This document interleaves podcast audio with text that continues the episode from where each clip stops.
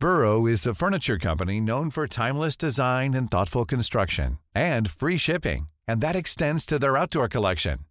Their outdoor furniture is built to withstand the elements, featuring rust-proof stainless steel hardware, weather-ready teak, and quick-dry foam cushions. For Memorial Day, get 15% off your Burrow purchase at burrow.com slash ACAST and up to 25% off outdoor. That's up to 25% off outdoor furniture at burrow.com slash ACAST.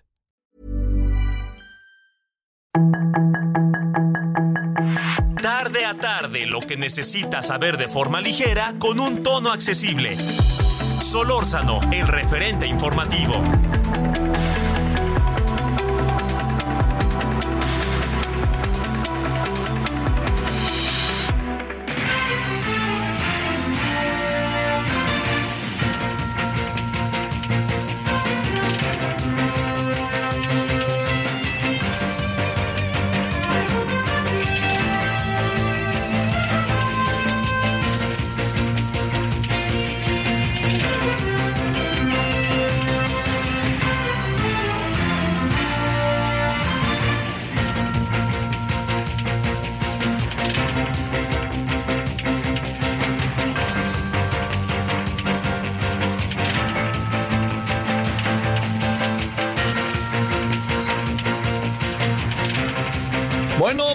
Aquí andamos, aquí andamos como todas las noches. Gracias, gracias que nos acompaña. Estamos aquí a través del 98.5 de FM, Heraldo Radio, y estamos pues nuestro segundo día de transmisiones desde Santiago de Chile. Como le hemos venido informando, tanto en radio y en televisión, hemos eh, seguido una parte de los Juegos Panamericanos y hemos seguido otra parte sobre todo lo que está sucediendo a lo largo de, eh, de, todos estas, eh, de todas estas fechas eh, posteriores a los 50 años del golpe de Estado perpetrado por los militares chilenos en el año de 1973. Bueno, aquí andamos con muchas novedades. Tembló hace rato allá en México, por cierto espero que no nos lo hayamos sentido en la ciudad y que donde fue el temblor, el origen allá en el sureste, las cosas estén eh, eh, tranquilas. Bueno, eh, les saludo en nombre de todas, todos quienes hacen posible la emisión.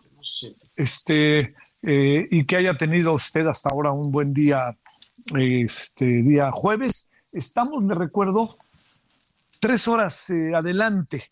O sea que para decírselo, eh, aquí son las 10 de la noche con dos minutos, 22 con dos minutos, y a la hora del centro de México estamos a las 19 horas, a las, como todos los días, 19 horas con dos minutos. Bueno, yo eh, reiterándole el agradecimiento de su participación y de su atención, que haya tenido hasta ahora un buen día, y ahora vamos con las cosas. A ver, ¿qué tenemos?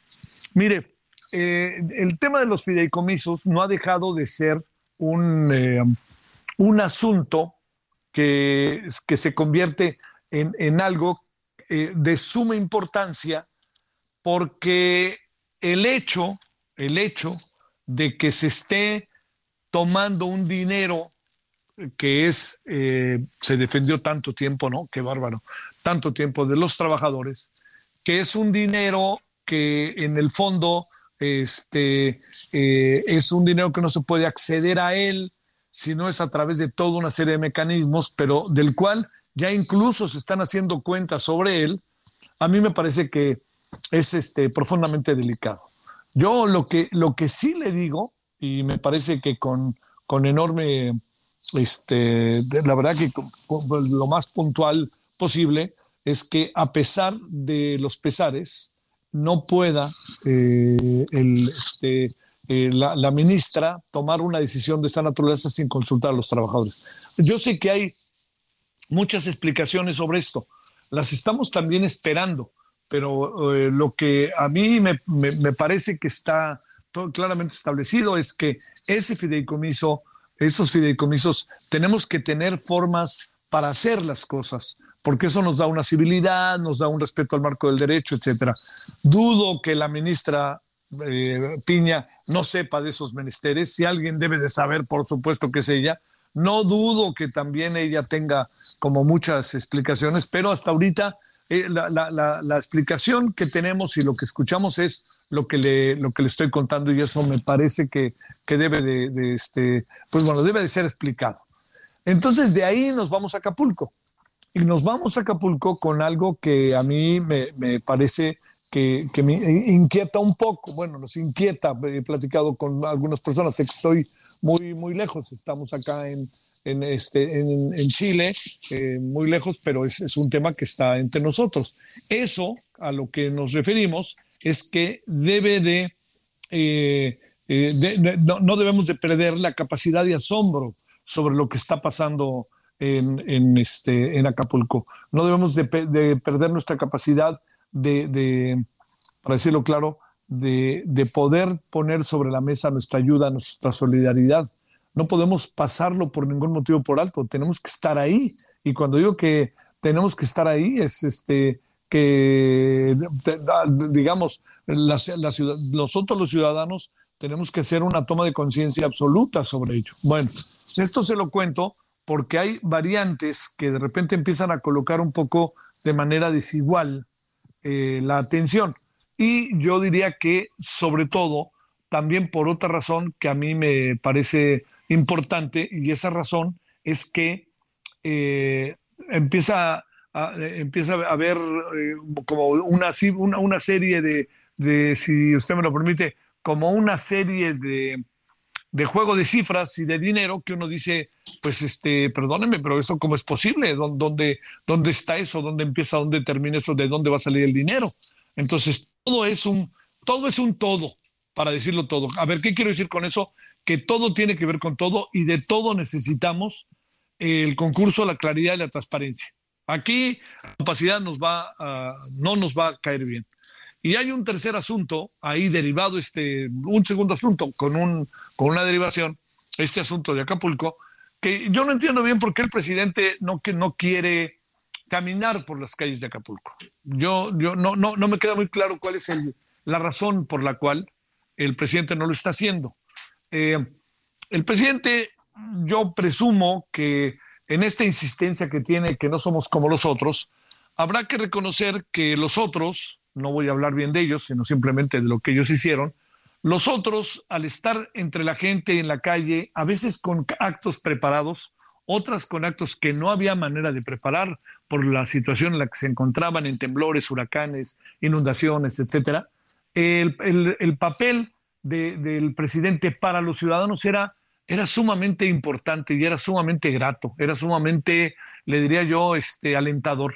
Y creo que el hecho de que el presidente no esté no, no lo hace ni más ni menos que otros mandatarios. Los otros mandatarios habrán hecho lo que él cree, lo que ellos, lo que ellos creen, rectifico, lo que ellos hacen. Pero lo que sí le digo es que los otros mandatarios ahora siguen con su pan, se lo coman. Lo que sí es que este presidente que además se es, conoce el país, lo ha recorrido. Yo creo en primero los pobres, hay cosas en las que no creo, pero creo en todo este proceso y yo diría, ¿por qué no está precisamente ahí? No se trata de que el presidente vaya y se pare en la puerta del Príncipe, allá en Punta Diamante o del, del Marqués o de los este, condominios. Se trata de algo tan sencillo como que el presidente vaya a las zonas más afectadas y que esté ahí. Es algo en lo cual él lo hemos visto moverse. No sé cómo sea, no sé cómo se mueve el presidente bajo otras circunstancias en las que él no es el opositor, él es el presidente y él es el que tiene que decidir y hacer. Entonces, bueno, todo esto lo pongo en la mesa porque traemos muchas cosas sobre Acapulco, ya le contaré más cosas sobre Chile. Hoy de nuevo eh, este, estuvimos en el Palacio de la Moneda con todo lo que el Palacio de la Moneda significa, con todo lo que el Palacio de la Moneda es, con lo que representó ese, esa mañana del el 11 de septiembre de 1973 para Chile, para el mundo. Pues bueno, hoy estuvimos ahí, ahí espero que le guste lo que le vamos a mandar para la televisión al rato. Bueno, pero por lo pronto, pues este, gracias que nos acompaña. Le saludo al servidor Javier Solórzano, estamos acá desde eh, Santiago de Chile, son aquí ahora las 22 horas con, eh, con eh, nueve minutos en la hora del centro de México son las 19 horas con 9 minutos. Si le parece, como lo hacemos todos los días, vámonos con un resumen para que sepa por dónde andan las cosas en este momento en nuestro país y regresaremos inmediatamente con el tema Acapulco. ¿eh? Vamos y regresamos. La información de último momento en el referente informativo.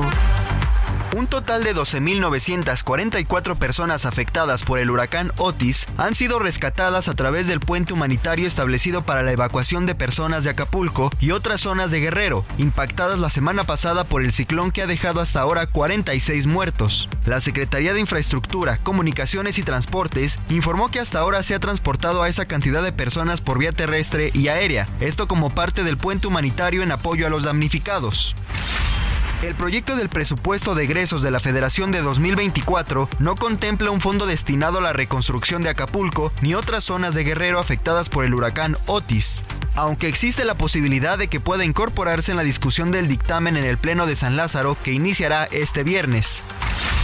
El magistrado presidente de la Sala Superior del Tribunal Electoral del Poder Judicial de la Federación, Reyes Rodríguez Mondragón, advirtió que la propuesta de reducir 716 millones de pesos a su presupuesto solicitado para 2024 tendría afectaciones serias a sus capacidades institucionales, esto de cara a las elecciones más grandes de la historia de México. Debido a su precario estado de salud, un juez federal decretó prisión domiciliaria a favor del ex procurador general de la República, Jesús Murillo Caram, solo por el proceso que enfrenta por los presuntos delitos de desaparición forzada, tortura y contra la administración de la justicia en el caso Ayotzinapa. Sin embargo, el exfuncionario no podrá salir, ya que enfrenta otro proceso donde le fue impuesta la medida cautelar de prisión preventiva, motivo por el cual continuará internado en la torre médica de Tepepan. El presidente nacional del PRD, Jesús Zambrano, catalogó como falso que se haya decidido el género y los nombres de los candidatos que representarán al Frente Amplio por México en los próximos comicios electorales de 2024. La mañana de hoy se desplomó un puente peatonal en el límite de Nezahualcóyotl y Chimalhuacán, y parte de la estructura cayó al canal de la compañía. De manera preliminar se reportaron que varias personas resultaron heridas. Expertos de Naciones Unidas pidieron un alto al fuego humanitario en Gaza, afirmando que el tiempo se estaba agotando para el pueblo palestino del enclave. El presidente ruso Vladimir Putin firmó este día la ley que revoca la ratificación del Tratado de Prohibición Completa de los Ensayos Nucleares con el conflicto de Ucrania y la crisis con Occidente como telón de fondo. Sus comentarios y opiniones son muy importantes. Escribe a Javier Solórzano en el WhatsApp 5574 501326.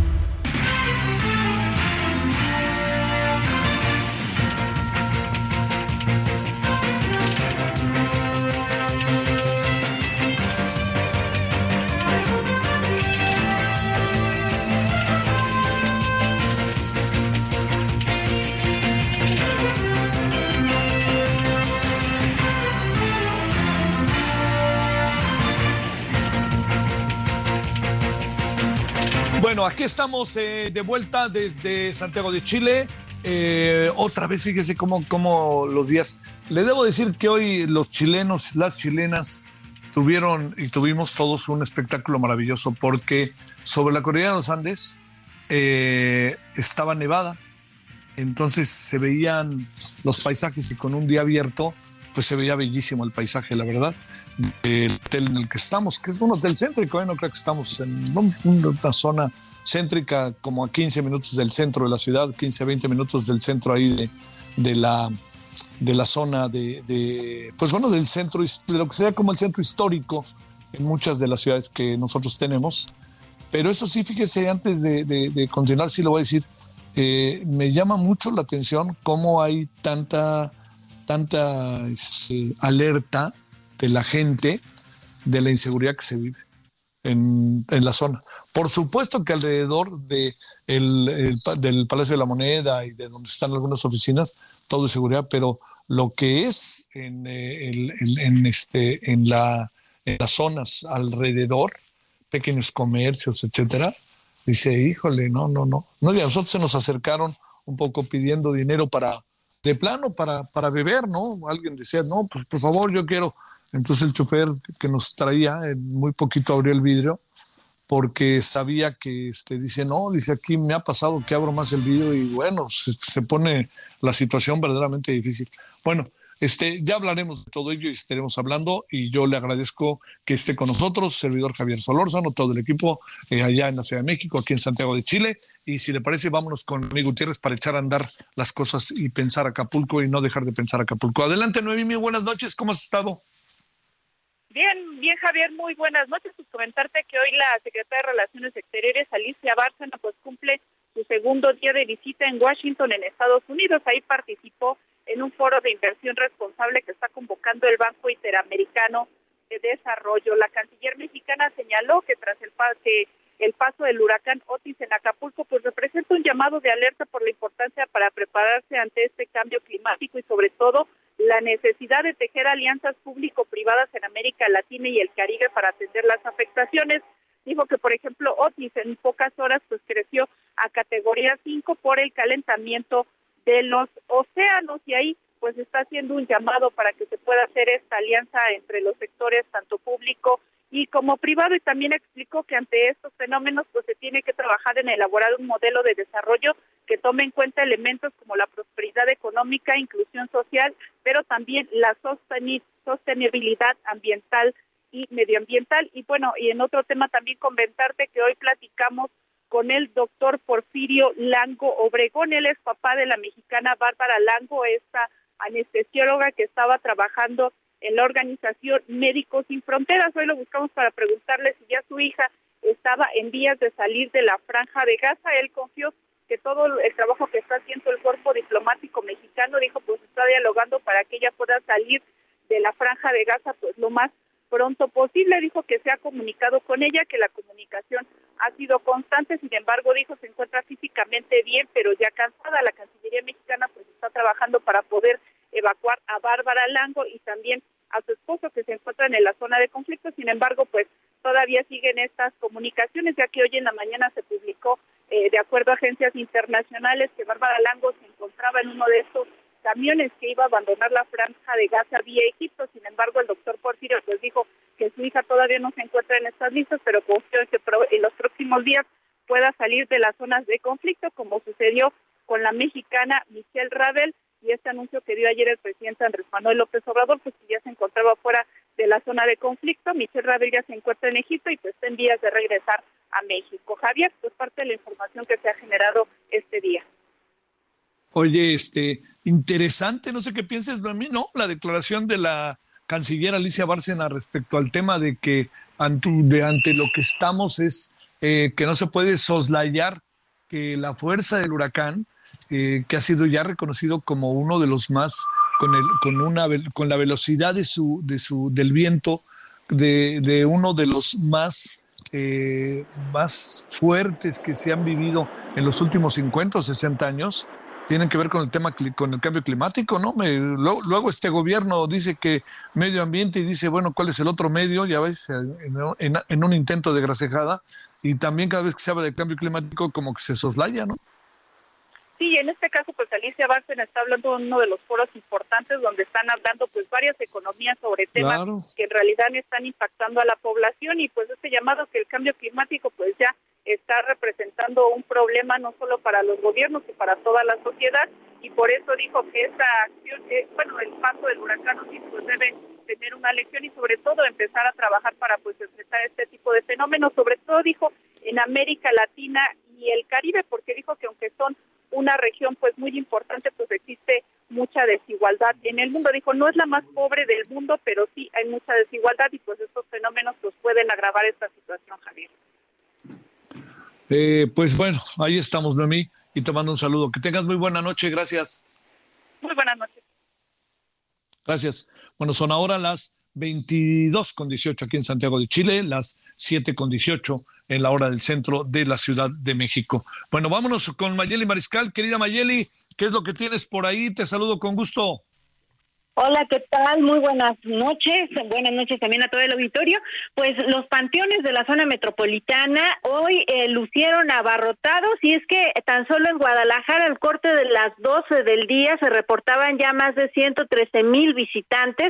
Hay que recordar, son cinco los panteones municipales y bueno, en cada uno de los municipios metropolitanos se implementaron operativos para resguardar a quienes visitan.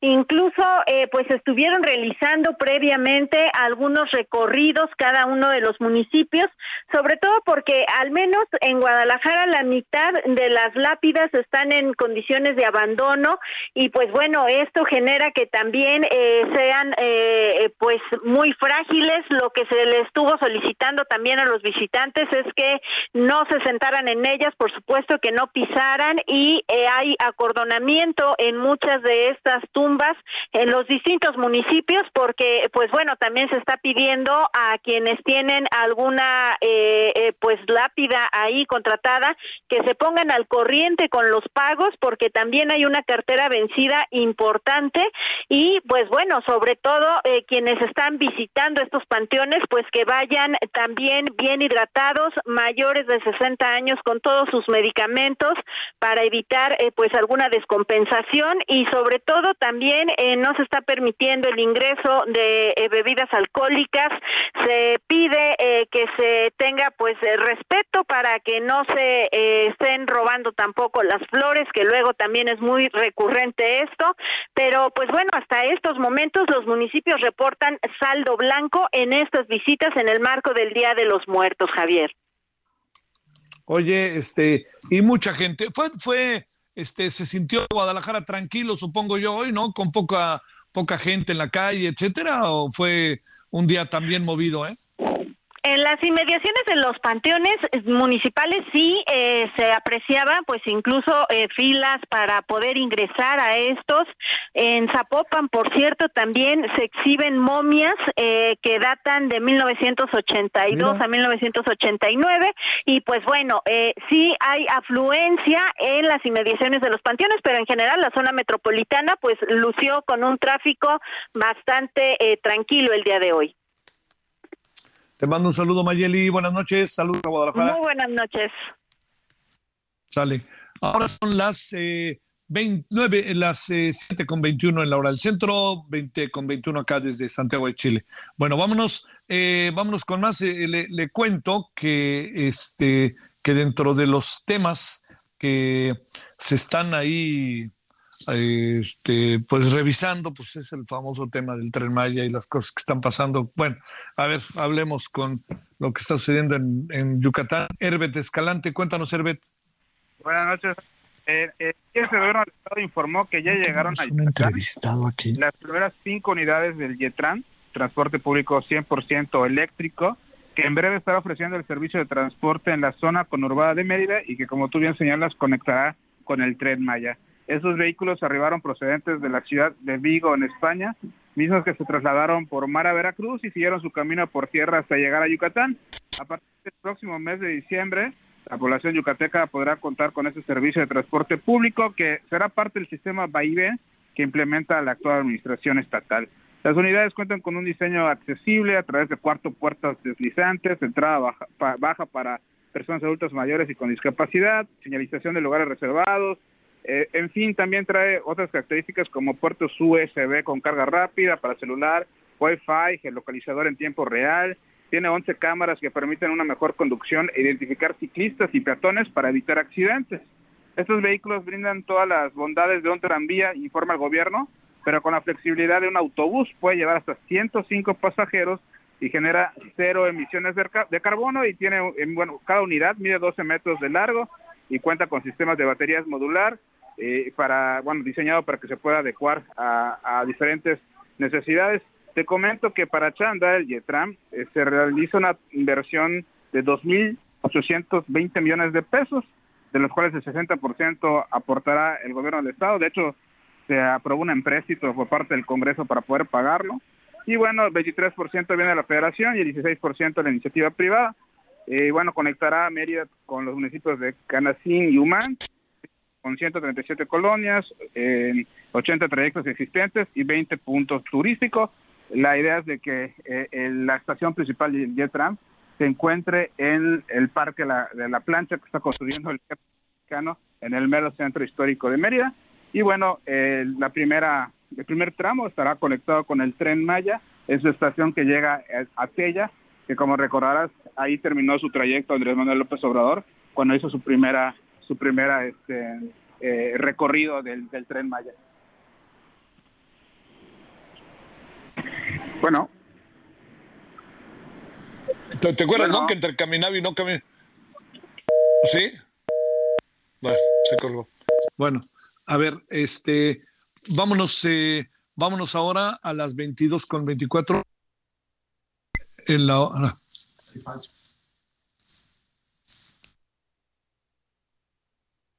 una falla técnica. No tenemos, tenemos una. Ah, perfecto. Bueno, entonces aquí estamos, perdóneme, es que tuvimos ahí una incomunicación. Estamos allá en, este, en, Chile y no tenemos la comunicación directa, pero tenemos este, lo que sí le puedo decir es que estamos, eh, eh, bueno, estamos, eh, mire, algo, algo si me permite, para, para contarle sobre eso, algo sobre esto, es ¿Qué piensa usted de cómo deben de ser los Juegos Panamericanos y los Juegos Olímpicos? Usted, le pregunto, ¿se ha aburrido de ellos? ¿Ya, ya no los voltea a ver? ¿Ya no les hace caso? ¿Ya no los pela, pues, para decirlo claro? Mire, hay datos que llaman la atención, ¿eh? eh por ejemplo, eh, los Juegos Olímpicos son, el problema también es que son muchos días, ¿no? Y uno no, no tiene muy claro qué ver ¿no? De tantas actividades que hay, de tantos deportes en juego.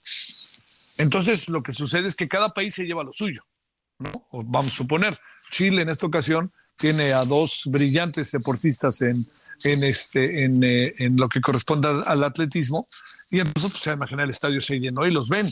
Pero fuera de Chile ni quien voltee. Y mire que son deportistas de primerísimo nivel, buenísimos los dos. ¿eh? Uno, un refugiado cubano eso es padrísimo. Le, al rato platicaremos de eso, pero un refugiado cubano que, bárbaro, es una cosa, verdad que se lo digo, sensacional, maravilloso lo que, lo que ha hecho. Y por otro lado, una, una hija de una ganadora de medallas y su papá estaba narrando la competencia. Pues imagínense nada más de emoción. Bueno, todo eso se lo cuento para que sepa que hay que pensar que hay que renovar los Juegos Olímpicos y los Juegos Regionales, Panamericanos, los Juegos de Europa, etcétera. ¿eh? Hay que meter nuevos deportes. Eso no, no puede cambiar. ¿eh? Eso tiene que cambiar, rectifico. Hay que cambiar. Los eSports no sabe el éxito que han tenido aquí, ¿eh? Y esos son también para los Juegos Olímpicos. Y que, y que también. El referente informativo regresa luego de una pausa.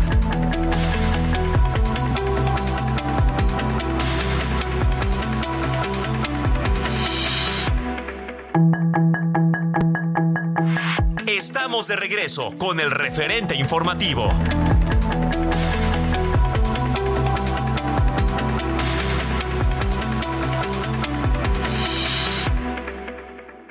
Ya está aquí el tren Maya, lleno de risas y reencuentros, hecho con amor y esfuerzo, conectando comunidades, generando más de 111 mil empleos, cuidando nuestra riqueza milenaria y sembrando más de 500 millones de árboles. Ya está aquí este tren que tanto esperabas y que está transformando a todo el sureste de México. Ya está aquí el tren Maya, el tren del pueblo. Súbete al tren. Gobierno de México. Este Día de Muertos, la Catrina tiene sus festejos.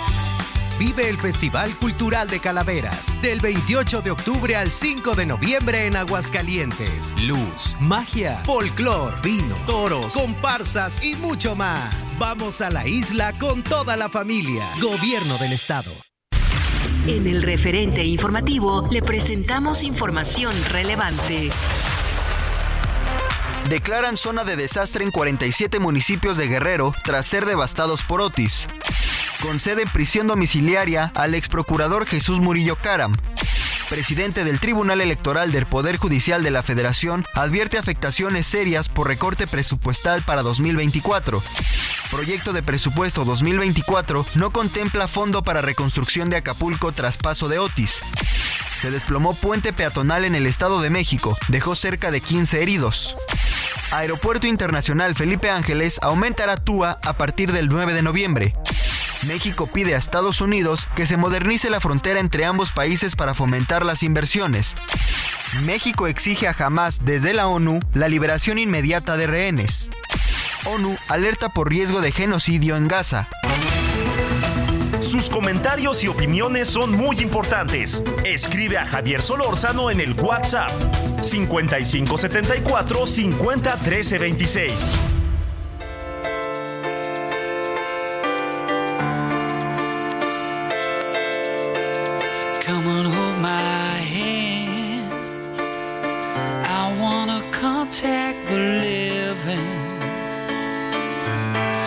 sure I understand.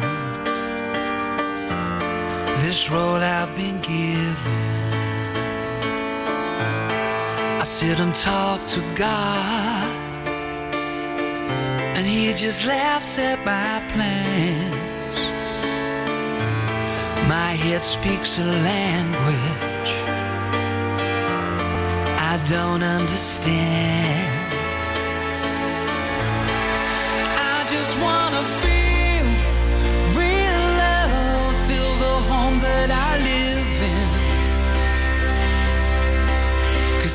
Too much life running through my veins, going to waste.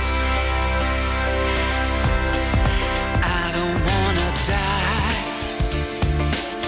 but I ain't keen on living either. Before I fall in love. Bueno, aquí andamos de vuelta. Ahí tuvimos una serie de pequeñitos problemas, pero ya, ahí hasta involuntariamente nos, este, nos tuvimos que ir al corte. Oiga, bueno, este, estamos escuchando a este que es personaje, personaje, el famoso Robbie Williams. Y este, bueno, es, este se llama Phil, que es un. Yo creo que, yo creo que a mí este cuate me gustaba muchísimo, la verdad. Bueno, eh, el próximo 8 de noviembre se está una serie documental, se retratará, se hablará de su vida. El mismo Robbie Williams hablará sobre su salud mental y el problema que tuvo con las adicciones. Qué personaje. Robbie Williams.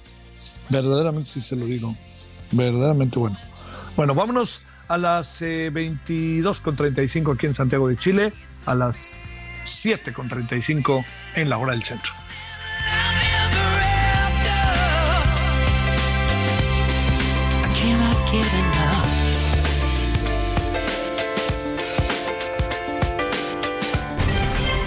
Solórzano, el referente informativo.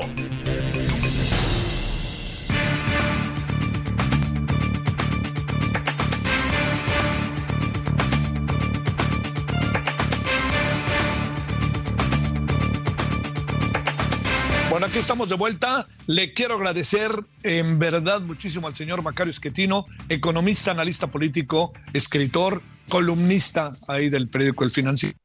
Y aquí está con usted y con nosotros. Querido Macario, qué gusto saludarte. ¿Cómo has estado? Al contrario, Javier, el gusto es mío. Muchísimas gracias. Gracias por tu participación. Eh, a ver, eh, ¿cuánto es el dinero que se necesita para Acapulco? ¿De dónde sale el dinero? Se habla de 61 mil millones de pesos para la emergencia. ¿De dónde sale? ¿Qué va a pasar? ¿Por qué no hacen una, yo lo que yo les decía a los senadores y diputados hace poco, les decía, ¿por qué no hacen, por qué no, por qué no redistribuyen, por qué no rehacen, por qué no rediseñan el presupuesto? Bueno, te escuchamos, Macario. Eh, bueno, yo creo que se ha actuado mal frente a la emergencia que sufre Acapulco desde el principio. El, el tema más importante al inicio de una circunstancia como esta es garantizar la seguridad de las personas. Eh, esta parte, hasta donde yo entiendo, no se ha resuelto adecuadamente y en consecuencia esto complica el hacer todo lo demás que se debe hacer, eh, recuperar la energía, garantizar el abasto de agua, conseguir alimentos y evitar emergencias sanitarias. En ese orden, me parece, es lo que hay que hacer de inmediato. Antes de pensar en cualquier tipo de reconstrucción o de rescate a las familias y a, y a las eh, empresas, el, programa que acaba de presentar el gobierno es una mezcla de cosas, algunas muy obvias, como por ejemplo no cobrar la electricidad, esto suena muy lógico, el adelantar los dineros que se dan eh, por la política social esta que usa el presidente para comprar votos, eh, algunas despensas, algún apoyo para empresas, que no son malas ideas, pero yo pensaría es algo que hay que hacer una vez que tenga uno garantizada la, la vida eh, mínima, es decir, seguridad, insisto, energía, agua, comida y emergencia sanitaria. Eh, después de eso es cuando empieza uno a hacer este tipo de cosas y ya en un tercer nivel es cuando empieza uno a discutir, bueno, cómo le hacemos para recuperar la ciudad, porque la destrucción es, prácticamente total.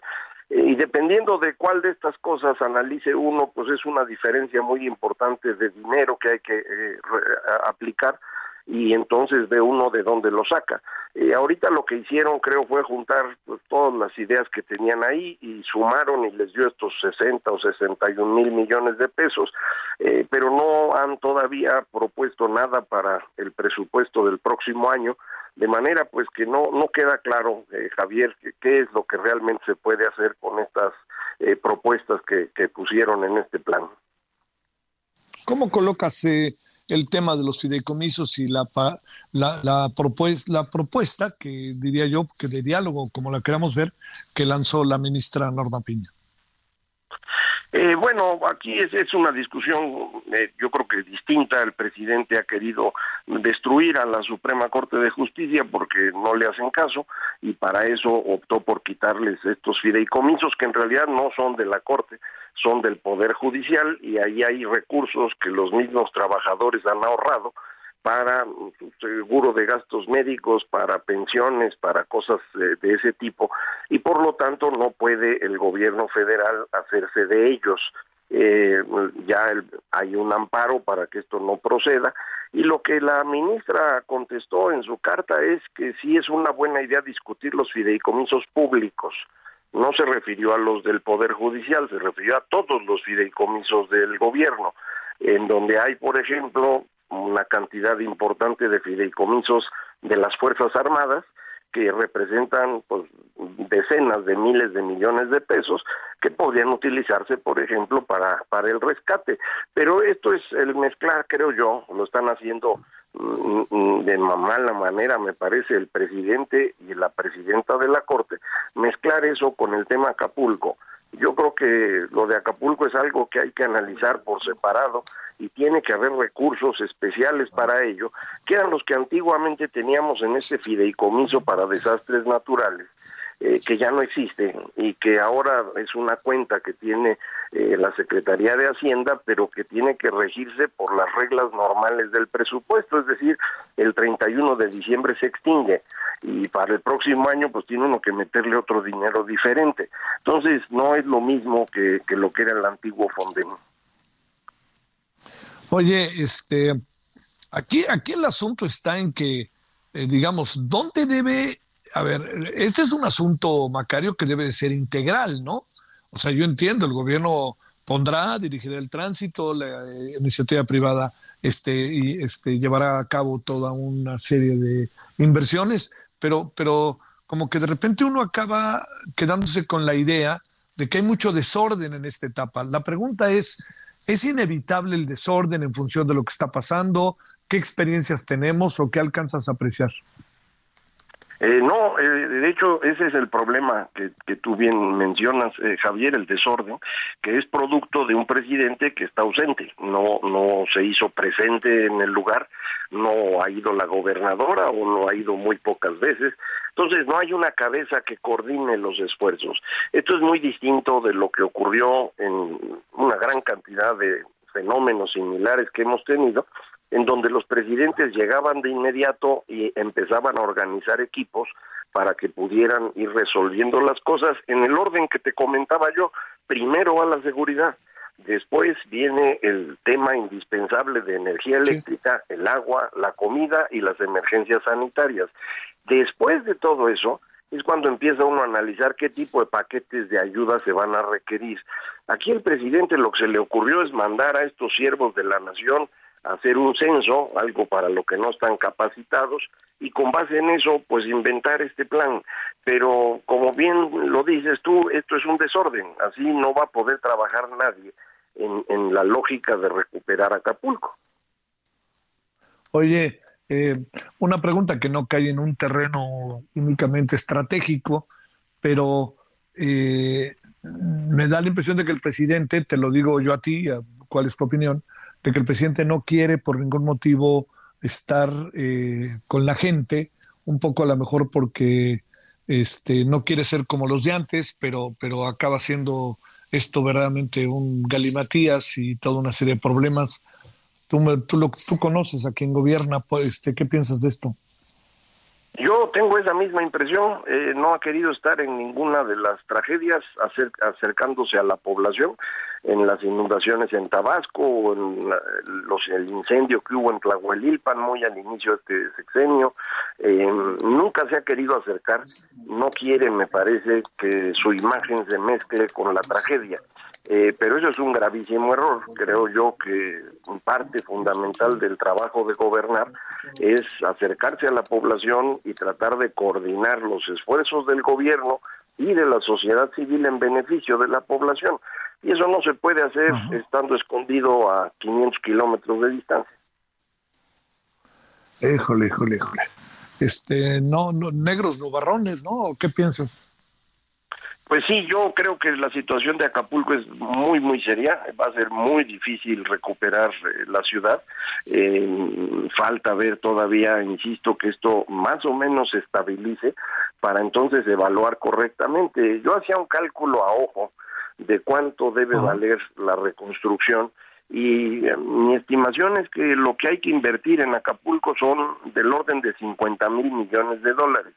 No es una inversión que debía hacer solamente el gobierno, estoy hablando también de los hoteleros, las personas que tienen ahí su casa, eh, pero el total es una cantidad de la que te estoy hablando, un billón de pesos. Eso no lo tiene eh, México en este momento disponible. Entonces, no va a ser fácil este proceso de recuperación. Pero antes de pensar en eso, hay que evitar que esto se vuelva una tragedia humanitaria si, si sigue sin haber agua, si empieza a haber brotes de enfermedades, eh, son 800 mil personas que están ahí, me imagino que ya muchas habrán salido, pero los que quedan pues están en una situación de indefensión muy, muy grave, que no se va a resolver mandándoles mil pesos, ¿no? No, no, no, no. Además, pues se vuelve una, no sé qué pienses, pero se vuelve una pues un barril sin fondo, ¿no? Pues o sea, por más que le des vuelta y vuelta y vuelta, esto va a estar igual, igual, igual, ¿no? Va a ser muy difícil, ¿no? Así es, y sobre todo recordar, esta región ya estaba controlada por el crimen organizado y ellos van a estar esperando lo que llegue a cosecharlo. Oye, eh, en términos políticos, este, de repente tenemos, bueno, no, tenemos un presidente que eh, pase lo que pase, logra mantener altos niveles de popularidad eh, las primeras, este, eh, digamos, mediciones que incluso las hizo el, financiero, hablaban de que había como mitad y mitad de la gente que decía que actuó bien, que actuó mal, pero su nivel de popularidad este, sigue alcanzando este, altos, altas tasas. ¿Qué piensas de esto? Eh, creo que la medición se tomó apenas un par de días después del evento. No creo que la población haya tenido información total, entonces yo me esperaría para saber eso. Eh, pero independientemente de ello, más allá de la popularidad del señor, lo relevante son 800 mil mexicanos que están indefensos ahorita. Sí, sí. Sí, sí, sí. Esa es, esa es una de las cosas que está fuerte. Macares Esquetino, te agradezco profundamente que hayas estado con nosotros. Te mando un saludo. Buenas noches. Al contrario, Javier, muchísimas gracias a ti. Gracias, buenas noches. Bueno, ahora son las, eh, le cuento que son las eh, 22 con 47 en la hora del centro aquí en Santiago de Chile, las 7 con 47 en la hora del centro. Solórzano, el referente informativo.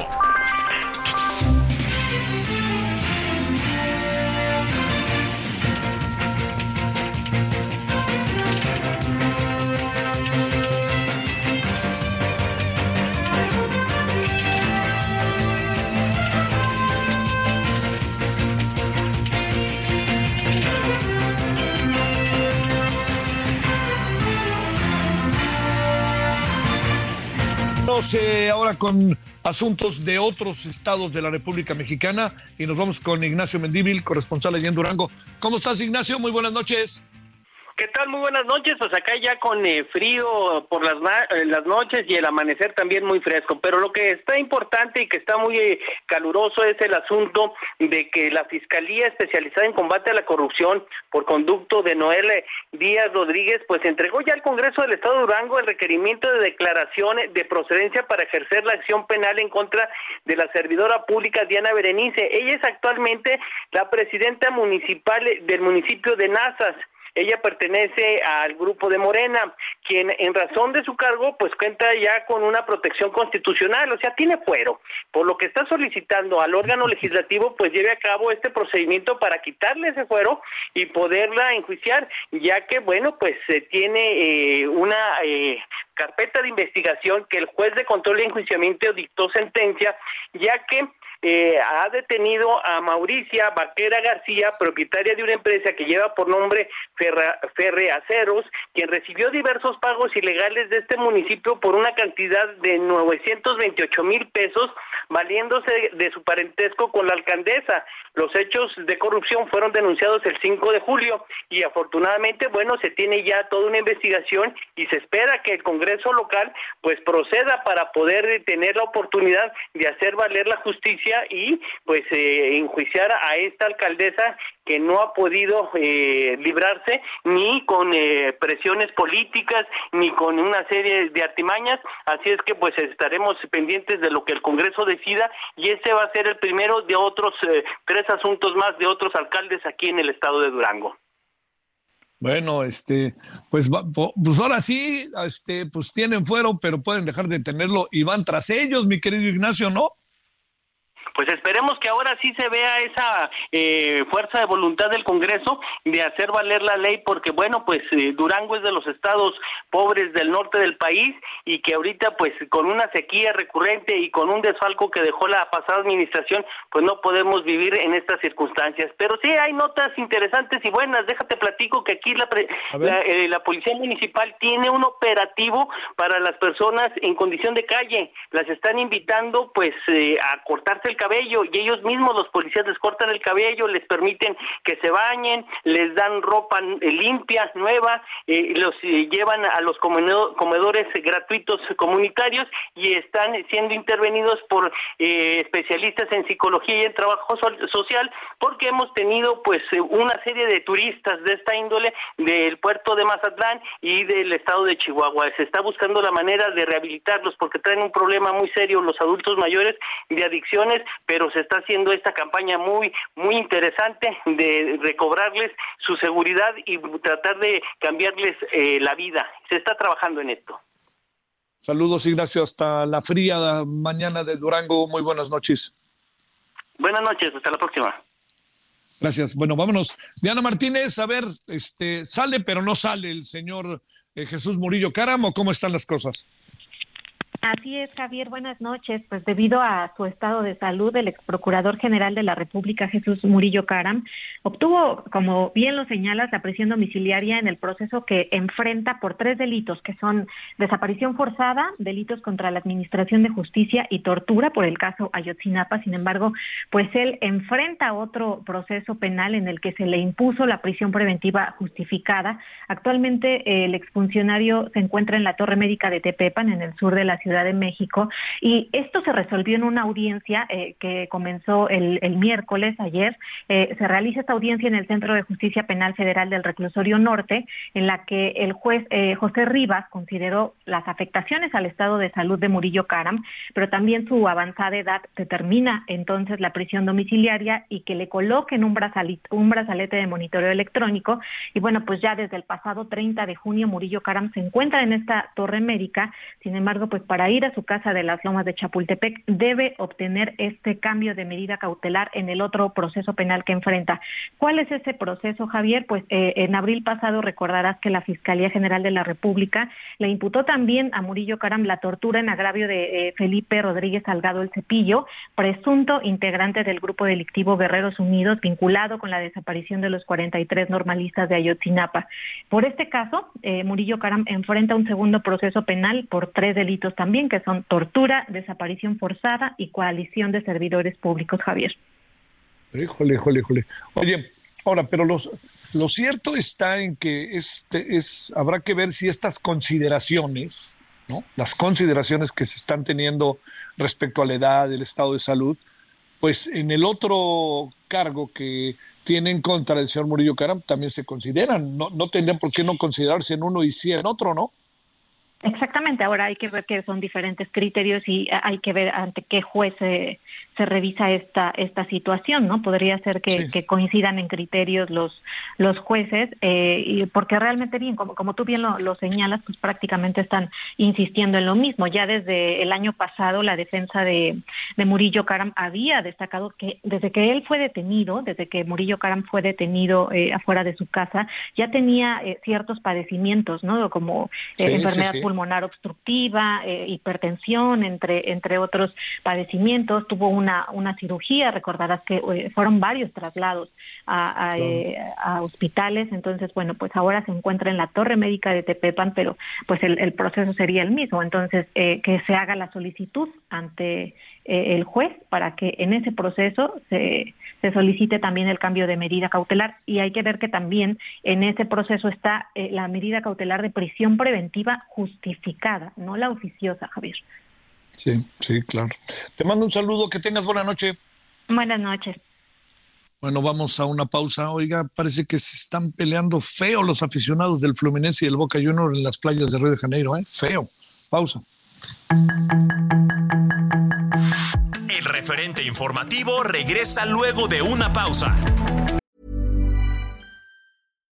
One size fits all seems like a good idea for clothes until you try them on. Same goes for healthcare. That's why United Healthcare offers flexible, budget friendly coverage for medical, vision, dental, and more. Learn more at uh1.com.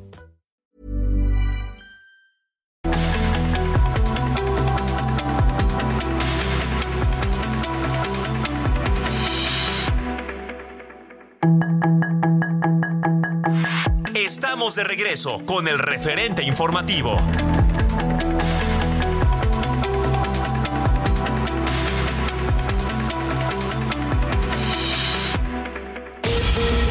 El portavoz del Ministerio de Salud del Territorio Palestino Ashraf Al-Kiret anunció que al menos 27 personas, muchas de ellas menores de edad, murieron en un bombardeo israelí cerca de una escuela de la ONU en el campo de refugiados de Jabalilla.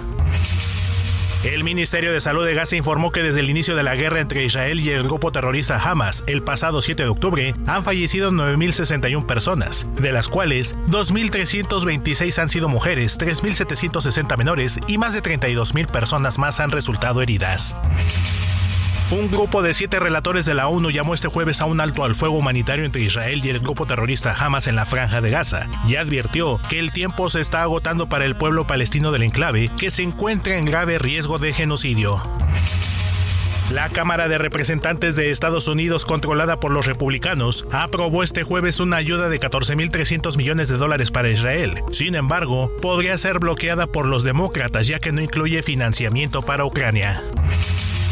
El comandante en jefe de las Fuerzas Armadas de Ucrania, Valery Salusin, aseguró que a 617 días de su inicio, la guerra con Rusia se encuentra en un punto muerto, lo que fue negado por Moscú con el argumento de que seguirá empujando en los frentes hasta alcanzar todos sus objetivos. El presidente de Rusia, Vladimir Putin, firmó la ley que revoca la ratificación del Tratado de Prohibición Completa de los Ensayos Nucleares, a pesar de que nunca entró en vigor porque algunos países clave como Estados Unidos y China nunca lo ratificaron. Seis personas fallecieron tras el impacto del temporal Ciarán, que ha dejado fuertes lluvias y vientos huracanados en el Canal de la Mancha, España y Bélgica, donde ha provocado además decenas de heridos, cortes eléctricos, alteraciones en el transporte, cierre de escuelas, entre otras incidencias. Para el referente informativo, Héctor Vieira.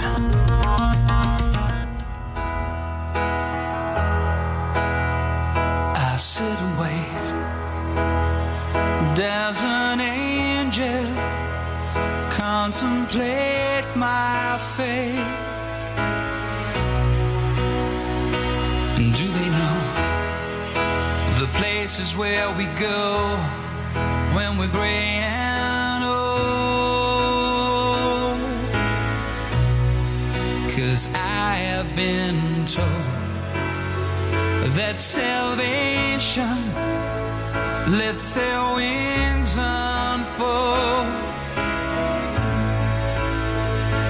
So when I'm lying in my bed, thoughts running through my head, and I feel that love is dead, I'm loving angels instead. And through it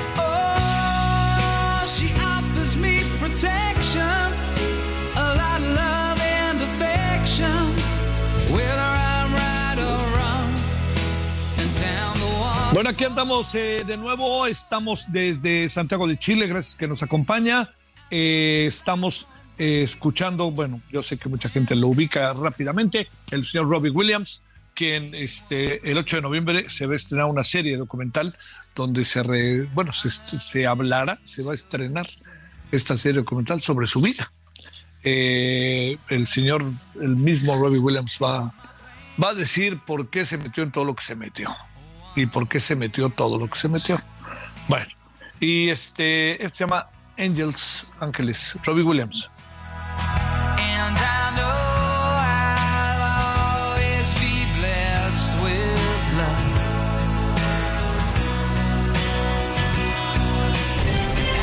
Solórzano, el referente informativo.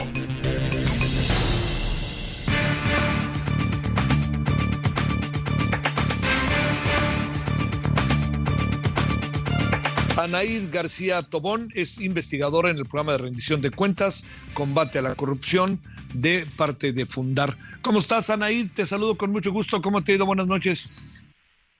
Muy bien, muchas gracias, Javier. Buenas noches, saludo con mucha agrado a ti y a tu auditorio en este Día de Muertos. Muchísimas gracias por el espacio.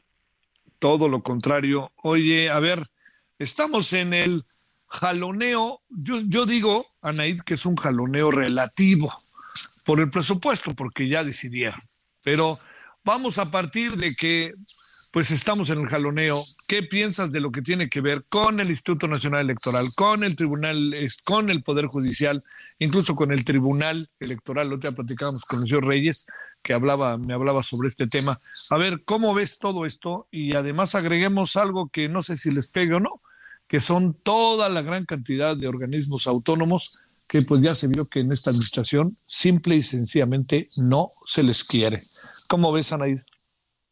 Pues así es, Javier. Es importante primero que nada recordar que los órganos autónomos tienen un papel relevante en este sistema de pesos y de contrapesos y que su función principal pues es controlar la actuación de los poderes tradicionales del Estado, que evitan abusos y que además algunos de estos organismos sirven para garantizar derechos humanos de la sociedad mexicana. En lo que respecta a ese dictamen que fue eh, hecho hace algunos algunas horas, lo que nosotros observamos es que sí hubo algunas diferencias entre lo que se había planteado inicialmente y lo que se aprobó, eh, lo que se ve en el dictamen que se va a aprobar en las próximas horas. Y lo que vemos es precisamente que uno de los órganos más afectados es el INAI. Este instituto ha sido eh, debilitado en su presupuesto en lo que va de esta administración. Eh, tuvo una primera reducción importante en 2019 que fue del 20% de su presupuesto. Después, en 2020, tuvo otra reducción del 6% y los siguientes años se han visto reducciones presupuestales de alrededor del 1%. Este año el Pleno del Instituto había solicitado un incremento del 11%, más de lo que le asignaron en 2023, y en este eh, dictamen lo que vemos pues es que no va a ser posible este aumento y que se va a quedar prácticamente con las cifras del año pasado, pero si consideramos justo con cuánto dinero iniciaron y con cuánto eh, se van a quedar el año que viene, pues lo que vemos es que se redujo un cuarto de su presupuesto, que no es poca cosa, considerando además que este instituto pues tiene a cargo la defensa del acceso a la información y de los datos personales y que justo el ejercicio de derecho a acceso a la información pues ha permitido a periodistas dar a conocer circunstancias en las que se cometieron casos de corrupción, de cuantiosos desvíos de recursos como eh, los que conocemos, la estafa maestra, Odebrecht y Segalmex.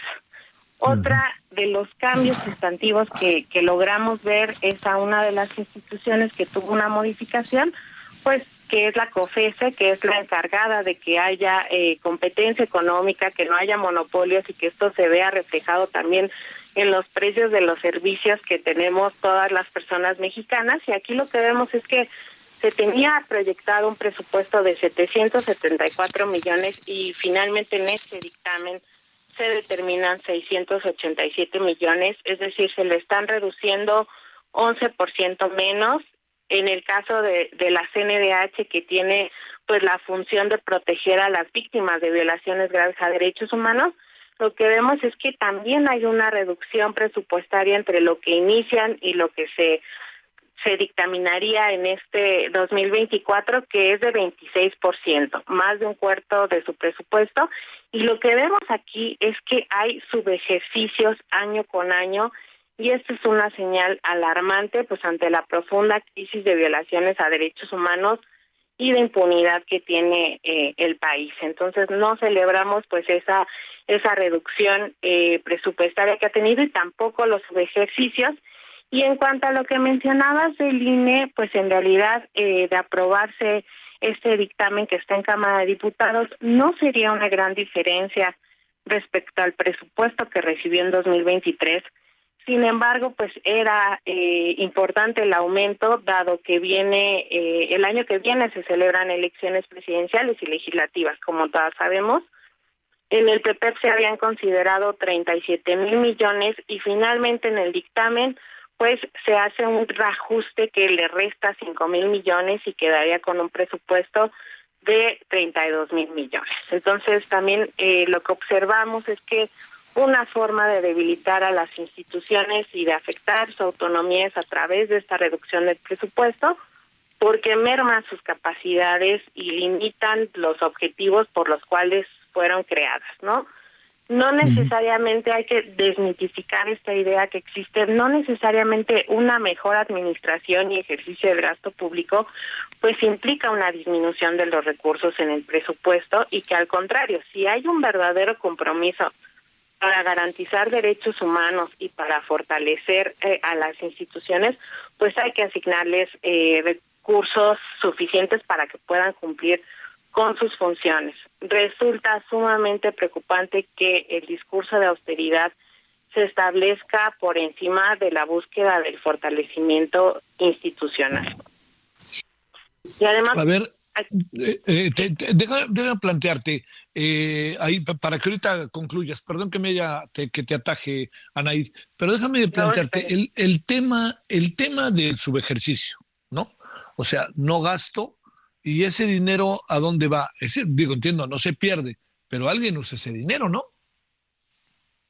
Pues ese dinero, lo que los subejercicios hay problemas porque lo tienen que regresar, ¿no? A la federación ese ejercicio, pero lo que quiere decir pues es que las instituciones no están cumpliendo con sus objetivos, lo que quiere decir es que no están defendiendo efectivamente a las víctimas, en este caso, que de violaciones a derechos humanos y lo que está diciendo pues es que probablemente eh, estas instituciones cuenten con menos personal, con menos insumos para realizar su trabajo, ¿no? Que no lo están destinando para eso, que se coordinan menos con otras instituciones y que también pues están brindando menos atención a la población. Sí, claro, no, pues por supuesto, porque además en el fondo, Anaí, lo, lo que está de por medio es que no hay una buena planeación, porque si hubiera una buena planeación, yo tengo 10 pesos y los 10 pesos los gasto y digo en que los gasté, ¿no? Exactamente, o que se planteen objetivos que sean muy bajos. Una de, las cuestiones más importantes es que si se está asignando una buena cantidad de recursos a las instituciones para que se hagan cargo de sus funciones, pues también les puedes exigir. Pero si no les asignas una buena cantidad de recursos, pues estás en una posición que eh, pues debilita tu argumento, ¿no? Para decir que se pueda que se pueda cumplir con estas funciones y en el caso de los subejercicios, pues se está hablando de falta de eh, recursos para que pues se pueda se pueda defender. Sí, claro. A ver, te planteo otra cosa. Eh, ahí te interrumpí de, de, algo, perdón, pero entremos otra vez en, dos instituciones, dos órganos autónomos uno relativamente autónomo, que es la Comisión Nacional de Derechos Humanos, y el otro el INAI. ¿Ahí qué piensas de lo que está pasando con los presupuestos y el aumento del 11%, qué tan justificado es por parte del INAI, Anaís? Pues mira, el INAI es el encargado de verificar precisamente que eh, pues las instituciones proporcionen información a la ciudadanía ante las malas prácticas que también hay que decir que existen. En general, muchas instituciones argumentan que no poseen la que no poseen la información, la niegan, han eh, incorporado o han hecho uso de eh, algunos amparos para no proporcionar la información o también a veces piden eh, sumas millonarias para entregar documentos a las personas.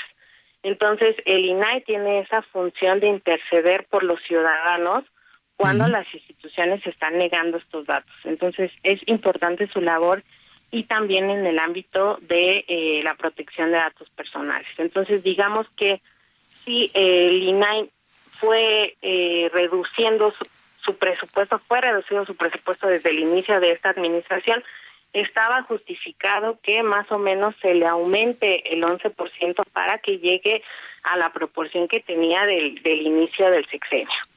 Eso por un lado. Por otro lado, creo que no se puede aislar la discusión únicamente de la debilitación de los órganos autónomos al presupuesto. Tiene que ir acompañada con otras cosas que hemos atestiguado, que es, pues, uno, la omisión del Senado de designar a las personas que tienen que conformar este instituto y que, pues, también eh, se fue prácticamente ese instituto no pudo ejercer sus funciones por cinco meses por esta razón y que también ha habido narrativas en contra de los órganos eh, garantes eh, diciendo que no han cumplido su función de combatir la corrupción siendo que esta función de combate a la corrupción recae principalmente en otras instituciones.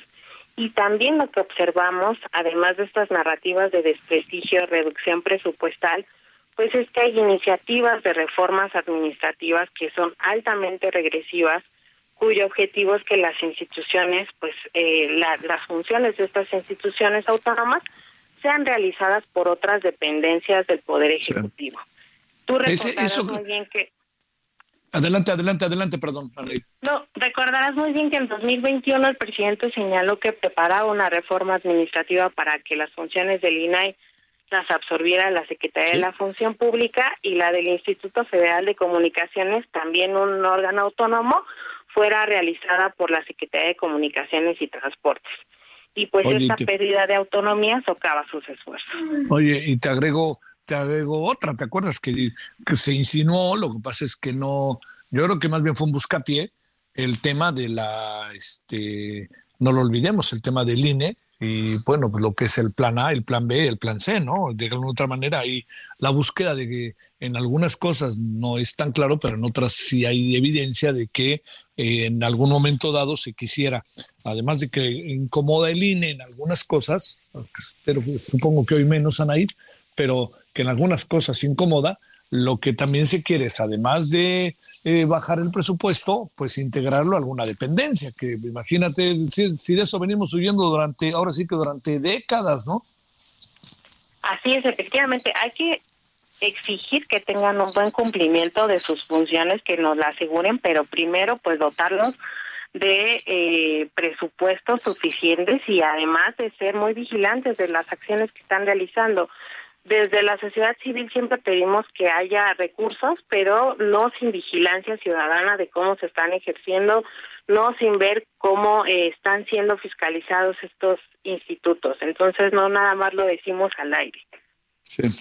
Oye, eh, digamos, todo eso que va caminando ya, Anaís, que uno sabe que, híjole, veo, veo difícil que no se cumpla, tendremos amparos, tendremos muchas cosas, ¿no? Pero lo que veo también este, inquietante es qué tan transparente acaban siendo las cosas.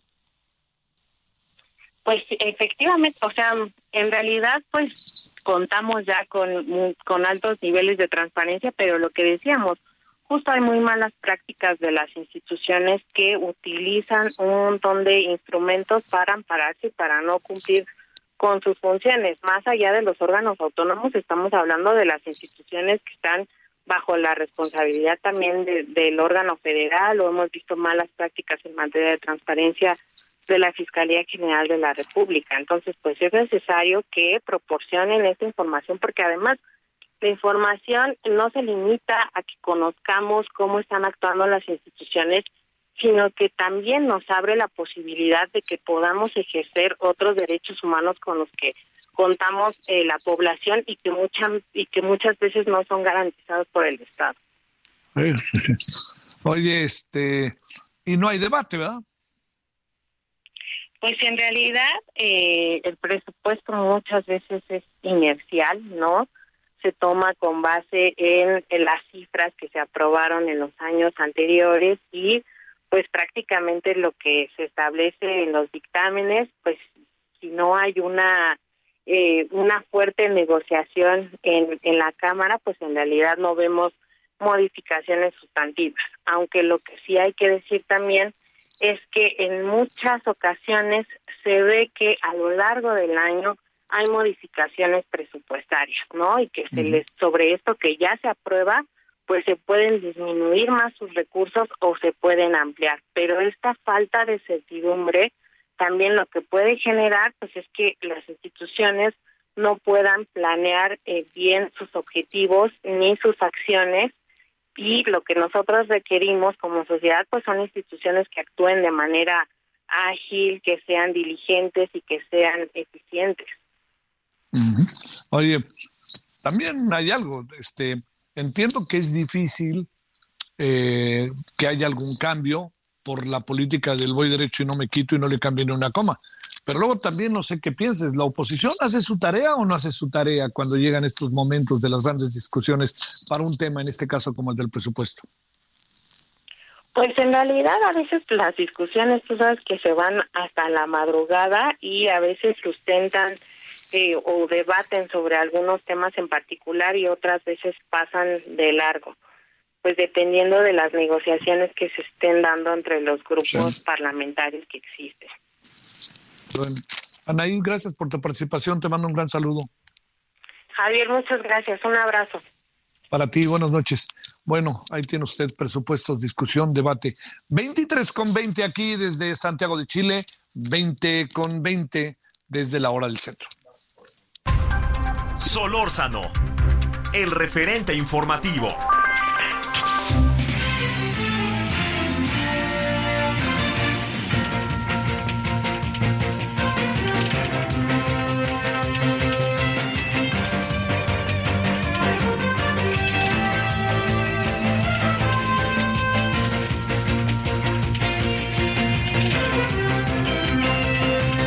Vámonos hasta Oaxaca. José Luis López, que tembló, lo sintieron, ¿cómo estuvo? Saludos. Hola Javier, te saludo con gusto desde la región del mismo de Tehuantepec, en donde precisamente se da el epicentro de este sismo de 5.9 grados, según el reporte del Servicio Sismológico Nacional, y que nos da a conocer este, eh, este sismo y bueno, las autoridades eh, de protección civil, la Coordinación Estatal de Protección Civil, activó este protocolo para precisamente revisar la situación, monitorear en las regiones de la entidad en relación a los eh, impactos que podría tener este sismo y hasta este momento no se ha no se ha informado algún daño eh, por el, este movimiento telúrico en Oaxaca. Te informo, Javier, que es uno de los estados en el que se da mucha actividad sísmica.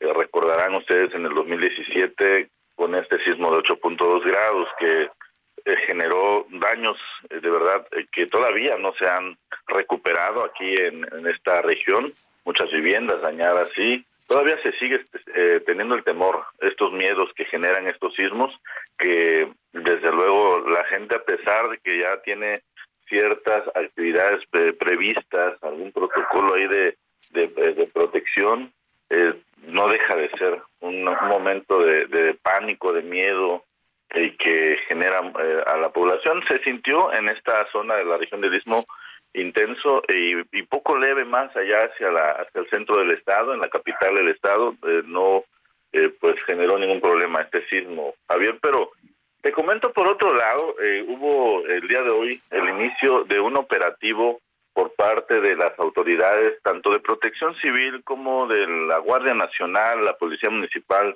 de Juchitán. En este tramo carretero son 17 kilómetros que comprende entre la comunidad de La Venta y La Ventosa, pertenecientes a Juchitán de Zaragoza, Oaxaca, en donde la velocidad de viento es extraordinario. Se ha tenido en este frente frío número 8 el impacto de vientos hasta de 130 kilómetros por hora, según han reportado las autoridades de la Comisión Nacional del Agua, y esto ha provocado el derribo de tres tractocamiones, tres trailers que venían eh, transitando en este tramo, a pesar del exhorto que hacen las autoridades a los conductores, muchos de estos no eh, hacen caso a estos llamados, eh, se aventuran a querer cruzar y una racha de viento. Los atrapa y estas unidades quedan derribadas en, en este asfalto y es necesario la intervención de grúas para poder recuperar estas unidades y retirarlas en este en esta vía federal. Y el día de hoy lo que han estado haciendo las autoridades es transitar sobre este tramo, estos 17 kilómetros, exhortar a los conductores que cuentan con, que vienen eh, pues con estas unidades pesadas, con cajas vacías sobre todo, que no, no, circulan en este tramo. Vale. Bueno, te mando un saludo, muchos saludos a Oaxaca. Pasó el susto. Ya pasó el susto. Muchas gracias. Saludos. saludos, buenas noches. Bueno, vámonos a una pausa y este vamos a tener en la parte final, eh, vamos a hablar de, eh, del INE, ¿no? Que eso es importante respecto a los presupuestos que siempre pues determinan la posibilidad de acción. Tenemos un año eh, de elecciones, el que viene, no lo olvidemos. Entonces, seguramente algunas instituciones requerirán un poquito de más lana. Justificar la lana, transparentar la lana. Pausa. El referente informativo regresa luego de una pausa.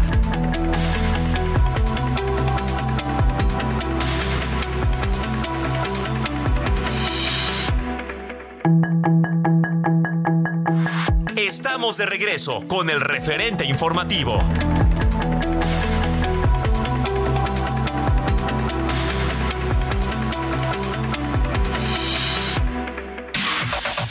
La información de último momento en el referente informativo. Esta tarde se registró un sismo de magnitud 5.1 con epicentro en Cintalapa, Chiapas. De manera paralela la alerta sísmica, sonó en la capital de Oaxaca, sorprendiendo a los habitantes en pleno festejo del Día de Muertos. Sin embargo, de acuerdo con autoridades de los dos estados, no se registraron daños ni víctimas. Una familia colombiana integrada por dos adultos y tres menores de edad fueron reportados como desaparecidos desde el 27 de octubre en Calera, Zacatecas. Extraoficialmente se dijo que fueron secuestrados por un comando armado. La Fiscalía Zacatecana emitió la ficha de búsqueda de cada uno de los integrantes de esta familia, de quienes se desconoce su situación migratoria. Jesús Murillo Caram, ex procurador general de la República durante el sexenio de Enrique Peña Nieto, obtuvo una medida cautelar de prisión domiciliaria con un brazalete electrónico debido a problemas de salud. No obstante, continuará sometido a la medida de prisión preventiva, ya que enfrenta un segundo proceso penal relacionado con la desaparición de los 43 normalistas de Ayotzinapa. Diputados de Morena leales al ex canciller Marcelo Ebrard amenazaron con abandonar el partido si la Comisión de Honestidad y Justicia del partido rechaza la impugnación al proceso de selección del coordinador para la defensa de la Cuarta Transformación a Sahara N, la adolescente de 14 años que agredió con una piedra en la cabeza a Norma Lisbeth en las inmediaciones de una escuela secundaria en Teotihuacán y que fue grabada y exhibida por sus compañeros en redes sociales, fue declarada culpable de la muerte de su compañera. El próximo 8 de noviembre se determinará su sentencia así como la reparación del daño. En la tercera noche consecutiva de rodadas del terror, policías de tránsito de la Ciudad de México remitieron al corralón a 300 motocicletas, casi el triple que en la segunda, debido a que sus dueños o tripulantes infringieron el reglamento de tránsito, así lo informó la Secretaría de Seguridad Ciudadana. En el interior del Panteón Parque Memorial Galloso, ubicado en el municipio mexiquense de Naucalpan, se registró una balacera en el que una persona murió y otras dos resultaron lesionadas. Según los primeros reportes, el ataque ocurrió poco después de las 10 de la mañana y habría sido una agresión directa en contra de Francisco Javier N., un empresario de 41 años de edad que perdió la vida a causa de los disparos. De acuerdo a la revista Rolling Stone, Steven Tyler, cantante de la banda Aerosmith, fue demandado por agresión sexual por segunda vez en dos años. Una segunda mujer acusó a Tyler de agresión sexual cuando ella era menor de edad. Según la demanda presentada este jueves en Nueva York, Gianni Bellino acusó al rockero de agredirla sexualmente dos veces en 1975, el día en que se conocieron. Sus comentarios y opiniones son muy importantes. Escribe a Javier Solórzano en el WhatsApp 5574 50 13 26.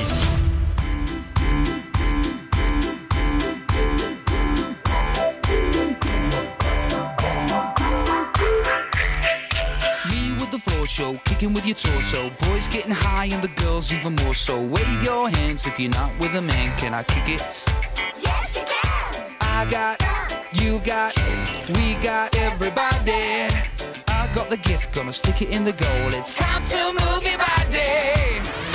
Babylon back in business,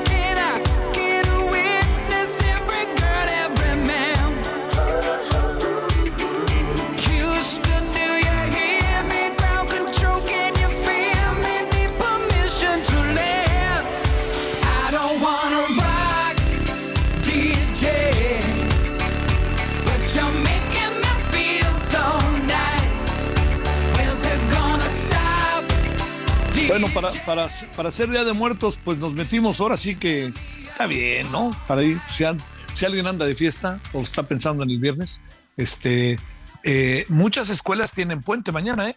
Muchas, no todas. Ojo con eso, ¿eh? Eh, Nomás se descansó el día de hoy. Bueno, este es Robbie Williams. El 8 de noviembre se estrena una serie documental que seguramente será muy vista.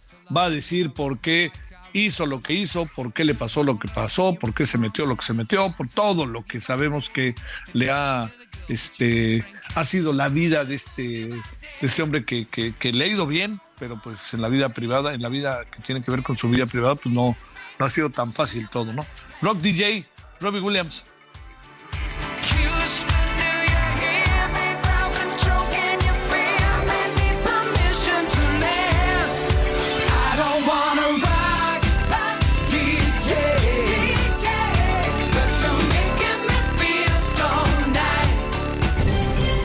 Solórzano, el referente informativo.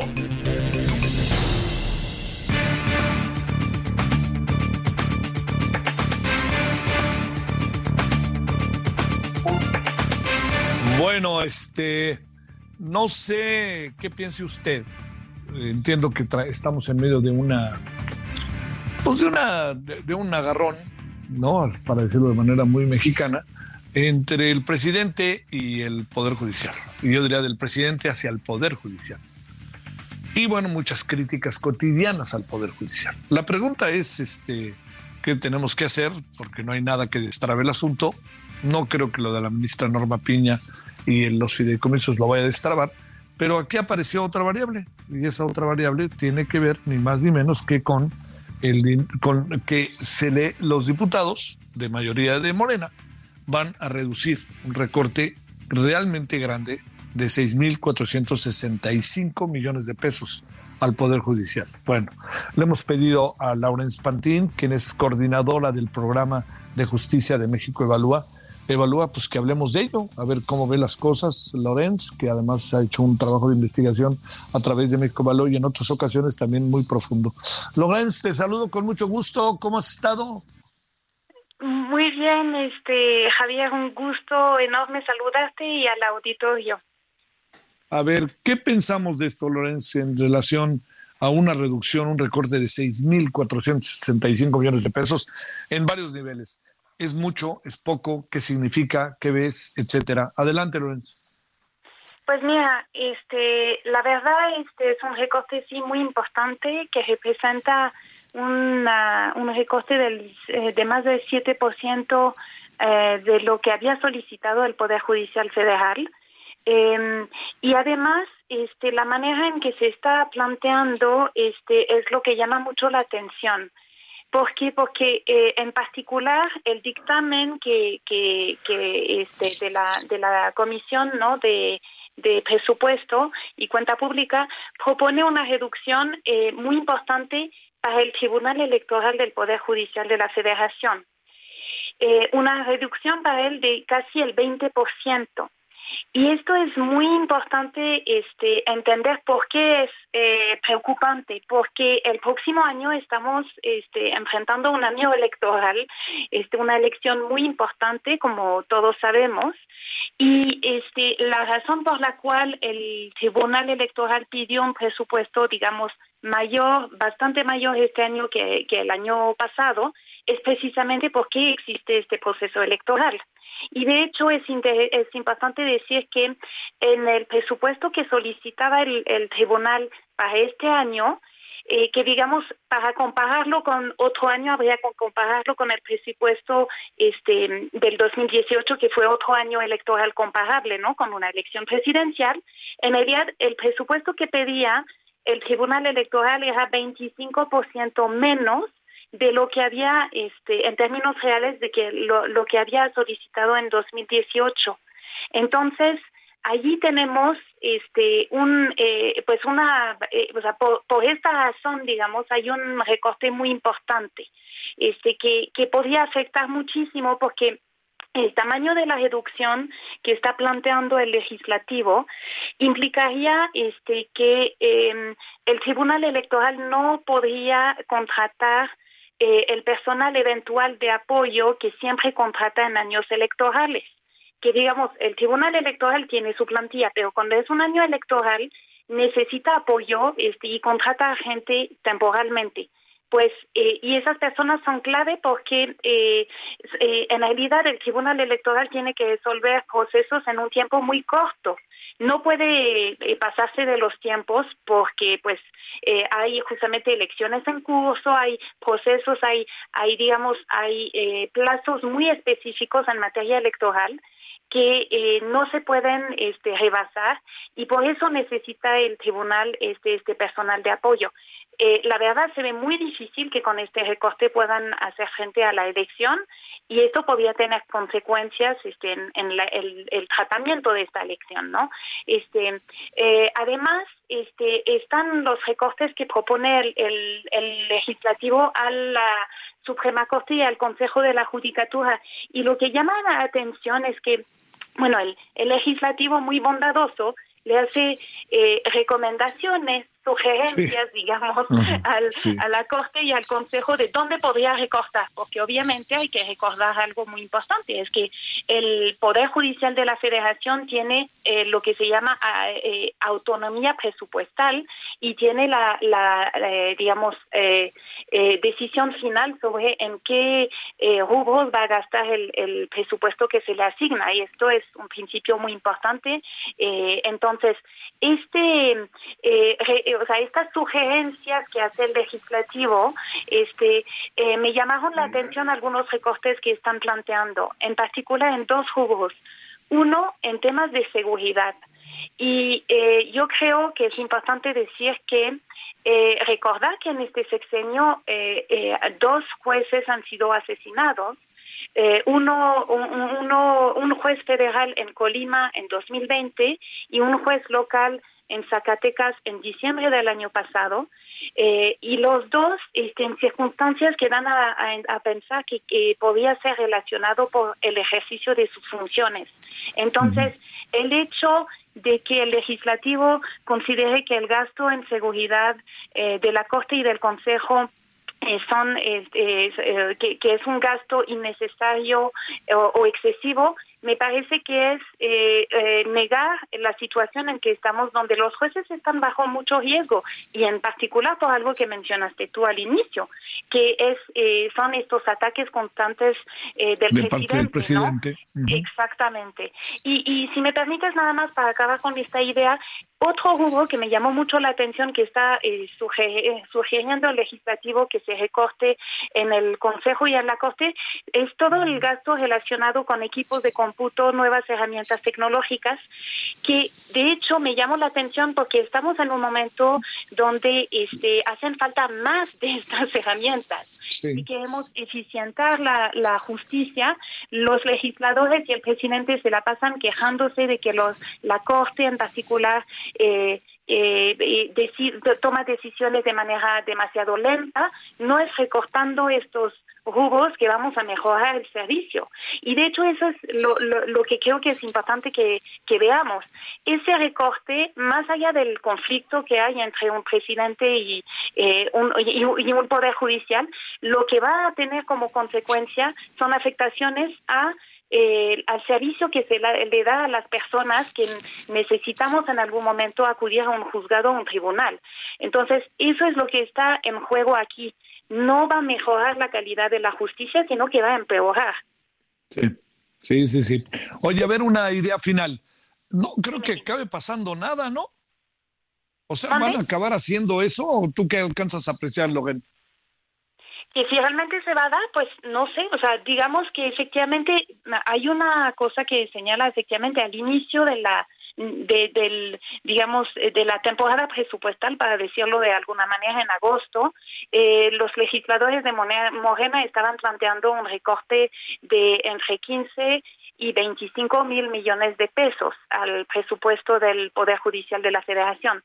Eh, ahora eh, están en un poco más de 6 mil millones de pesos. Obviamente ha habido como un recorte a su recorte, de cierto modo, a lo que estaban planteando inicialmente.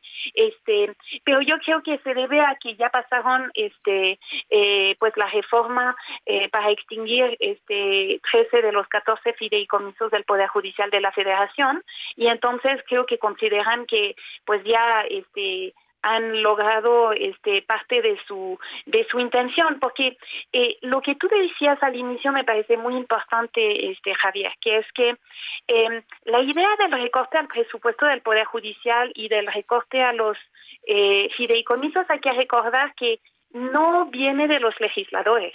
El autor intelectual de esta propuesta es el mismo presidente que en mayo del año pasado te acordarás que cuando la Corte invalidó el famoso plan de electoral, el presidente se enojó mucho y en ese momento, este, si escuchas sus mañaneras o lees las transcripciones de las mismas, veas que en ese momento el presidente dijo que sería muy buena idea recortar el presupuesto del Poder Judicial. Y ahora mismo estamos en una situación este, pues, eh, muy delicada con lo que pasó con eh, el, huracán Otis y la necesidad de fondos y de recursos para la reconstrucción, pero hay que recordar que esos recortes que se plantearon este, desde el legislativo y, el ejecutivo eh, se plantearon cuando estábamos en un momento en donde no había una crisis económica muy fuerte, donde de hecho más bien se está planteando aumentar mucho el gasto del, del ejecutivo y, hasta del legislativo, pero en ese momento se planteaba ese recorte muy fuerte al judicial. ¿Por qué? Porque en realidad este es un intento por parte del ejecutivo y de su mayoría eh, legislativa de controlar y someter al poder judicial de la Federación. No creo que podamos este, eh, interpretarlo de una manera distinta y esto es muy grave porque esto es un atento, este, un atentado a la eh, independencia judicial de nuestro país. Entonces, por eso nos preocupa muchísimo esta esta situación. Te mando un gran saludo, Logan. Muchas gracias que estuviste con nosotros. No, un placer enorme. Este, yo también te mando un saludo grande. Gracias. Hasta luego, Logan Paul. Bueno, ahí tiene usted algo que, que, es una mirada de instituciones que revisan lo que está pasando, como en este caso es eh, Fundar, y sobre todo que tomemos en cuenta que, bueno, Lorenz ha hecho un, Pantín ha hecho un trabajo que la verdad que lo he seguido, me parece realmente muy bueno. Bueno, vámonos a las eh, 23 con 46 en la hora del centro y a las 8, 20 horas con 46 minutos aquí desde la hora del centro y la primera hora desde Santiago de Chile. Solórzano, el referente informativo.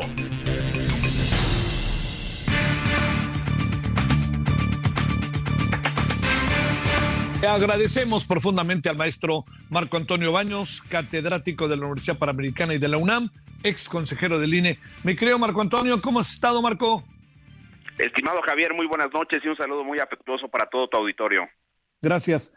Te planteo, ¿cabe o no cabe la eh, impugnación que ha hecho Morena y que me late que podrían hacer otros respecto a la decisión que tomó el Instituto Nacional Electoral, consensuada, de cinco votos de cinco gubernaturas en de las nueve gubernaturas en juego, ocho más la jefatura de gobierno de la Ciudad de México, cinco mujeres, cuatro hombres. ¿Cómo ves las cosas, Marco? Mira, eh, yo en lo personal creo que eh, evidentemente los partidos ejercen un derecho, una facultad legal para poder impugnar las decisiones que toma el Instituto Nacional Electoral, pero también creo que en el fondo significa una especie de eh, renuencia a poder eh, acatar una situación que pues está en la Constitución, que tiene que ver con la eh, promoción del liderazgo de las mujeres y la posibilidad de que accedan en, en igualdad de condiciones que los hombres a cargos de elección popular, particularmente la reforma constitucional del año de 2019 estableció que todos los cargos públicos tienen que ser ocupados en paridad de género. Si se trata de las gubernaturas, pues en este momento hay solamente nueve gubernaturas ocupadas por mujeres. Alguien diría diez por el caso de Claudia Sheinbaum, que se separó eh, para poder ser candidata. Sin embargo, de aún si son diez o son nueve, pues según se quiera tomar eh, la referencia, pues de todas maneras nos faltarían seis o siete para que estemos en, en condiciones de paridad con 16 gobernadoras y 16 gobernadores. Eso es lo que establece la Constitución.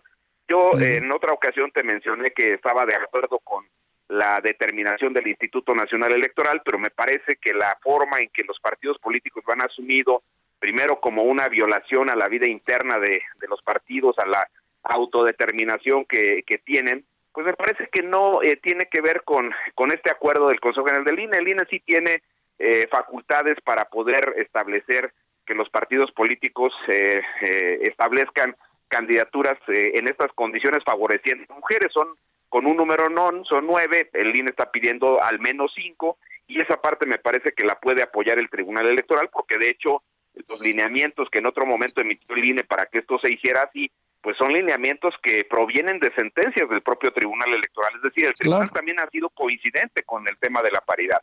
Así que los partidos pues están ejerciendo un, derecho, vamos a decirlo, este, de una manera respetuosa, pero pues, es, eh, al pataleo cuando hay crisis internas que, que son evidentes, lo estamos viendo con Morena en el caso concreto de la Ciudad de México, pero también con el Frente Amplio, no es nada más el caso de Morena, que tiene esta disputa interna entre Harfuch y, Clara Brugada, pero también está el caso eh, del Frente Amplio, donde ya el PAN se decantó por la candidatura de Tahuada, pero pues dejan de lado la posibilidad de, de Lía Limón o de eh, Sandra Cuevas o, de Adrián Rubalcaba. Entonces traen ahí sus pleitos internos los partidos políticos y ya no les dan las, las cuentas. Este eh, Morena se ha enredado terriblemente con el asunto de sus procesos eh, políticos internos adelantados a las precampañas para las nueve gubernaturas.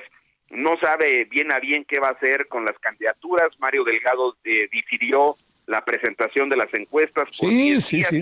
sí, sí, están hechos bolas se hicieron bolas este, de manera terrible y en buena medida pues es el tema de, del género, no, no están de acuerdo con, con postular a mujeres, es una cosa muy extraña cuando tienen dos candidatas presidenciales eh, mujeres, tanto en el Frente Amplio como en el caso de Morena, y bueno, el movimiento ciudadano pues que parece ser se decantará por por la figura de un hombre, en el caso probablemente no se sabe todavía de Samuel García, que también está metido en otro en otro pleito, pero Aquí el punto central, Javier, es que me parece que hay una renuencia de los partidos. Ojalá que el Tribunal Electoral pues ponga orden en este punto y que sea sobre todo congruente con los criterios que ha tomado, porque también el tribunal en esta materia, pues eh, particularmente las magistradas eh, Mónica Soto y, y eh, Yanino Talora han sido proclives al tema de la paridad de género, a impulsar este tipo de medidas pero luego de repente pues vemos ahí que hay también decisiones eh, distintas. Ojalá que esta no sea la excepción y que las impugnaciones que presenten los partidos, entendí que también el movimiento ciudadano estaba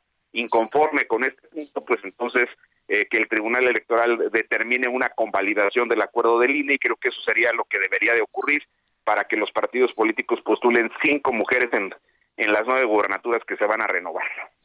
Oye, a ver, muy en breve, si se puede, Marco, eh, vulneración a la, a la autoorganización y autodeterminación partidista, dice Movimiento Ciudadano. No, mira, es, es un tema este, donde los partidos eh, recurrentemente eh, van con ese argumento para decir que las autoridades electorales no se pueden meter en su vida interna. Pero a los partidos políticos se les olvidan varias cuestiones. Primero, los tremendos problemas de democracia interna que tienen los partidos. Ese es un primer punto. Que los procedimientos para eh, elegir candidaturas y para elegir dirigencias son un poquito este, oscuros, son opacos, hay que decirlos con claridad, y que muchos de los partidos políticos que tenemos pues tienen dirigencias que han estado enquistadas por décadas. Entonces creo que un poquito de democracia interna no les cae mal y me parece que atender también una cuestión fundamental de derechos políticos, en este caso de las mujeres, también le, le caería bien, pero pues eh, constantemente quieren que las autoridades electorales no se metan ni el tribunal ni el INE y entonces ellos dicen están vulnerando nuestra vida interna, nuestra capacidad de autoorganización, de autodeterminación. En el fondo me parece que si los deja sobre esa vía, pues entonces en este caso hubieran sido muchos más hombres que mujeres quienes serían postulados a los cargos de elección popular, pero pues hay una disposición constitucional y creo que el INE ha sido congruente con esa reforma del 2019. Te mando un gran saludo, Marco Antonio Baños. Gracias. Gracias, Javier. Un abrazote. Hasta luego. Hasta luego. Gracias. Bueno, oiga, este, estamos eh, por irnos. Eh, le quiero agradecer eh, profundamente que haya estado con nosotros acá desde Santiago de Chile. Mañana estaremos igual a las 21 horas de Santiago de Chile y a las 19 horas en la hora del centro de México y estaremos en la televisión, ¿no? Por supuesto, inmediatamente después. Ahorita nos pasamos, ya nos vamos a todo el trabajo de la televisión, eh, todo lo que hay para usted, información. Estamos con el asunto de, las, eh, de los fideicomisos. Eh, una visita que hicimos a, Palacio de Moneda, bueno, en las afueras y ahí viendo, platicando con gente a ver qué le parece y muchas otras cosas que tenemos para la noche. Entonces, este, yo le agradezco que nos haya acompañado.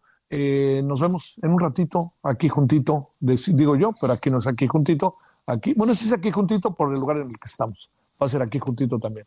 Bueno, pásela bien, tenga buenas noches, hasta el ratito entonces. Dios.